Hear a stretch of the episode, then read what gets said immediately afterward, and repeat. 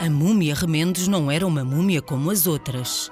Ela não era feliz no seu sarcófago, dentro do museu, a ver passar os séculos. Remendos gostava de estar sempre a aprender coisas novas. Queria viajar e conhecer o mundo. Um dia, uma múmia da sala 3, que era muito sábia, disse-lhe: Na noite de 31 de outubro, as múmias podem sair para o exterior sem correrem qualquer risco, porque os seres humanos nessa noite disfarçam-se de tal modo que não conseguiriam distinguir uma múmia real no meio da multidão. Remendos esperou durante meses pela noite de 31 de outubro.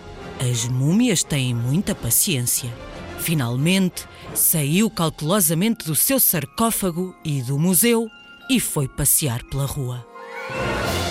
Cruzou-se com duas bruxas que estavam a falar com um vampiro e também com um grupo de fantasmas, mas ninguém se assustou com ela.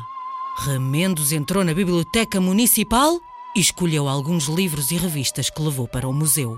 Agora anda a lê-los ao seu irmão mais novo, o Farrapos, que também está ansioso que chegue outra vez a noite de Halloween para sair e ver tudo com os seus próprios olhos. Na noite de Halloween, tem muito cuidado com as múmias. Podem ser reais. A história que acabei de te contar chama-se A Múmia Remendos. Faz parte do livro Contos Assustadores, escrito por Maria Manheiro, da Porto Editora.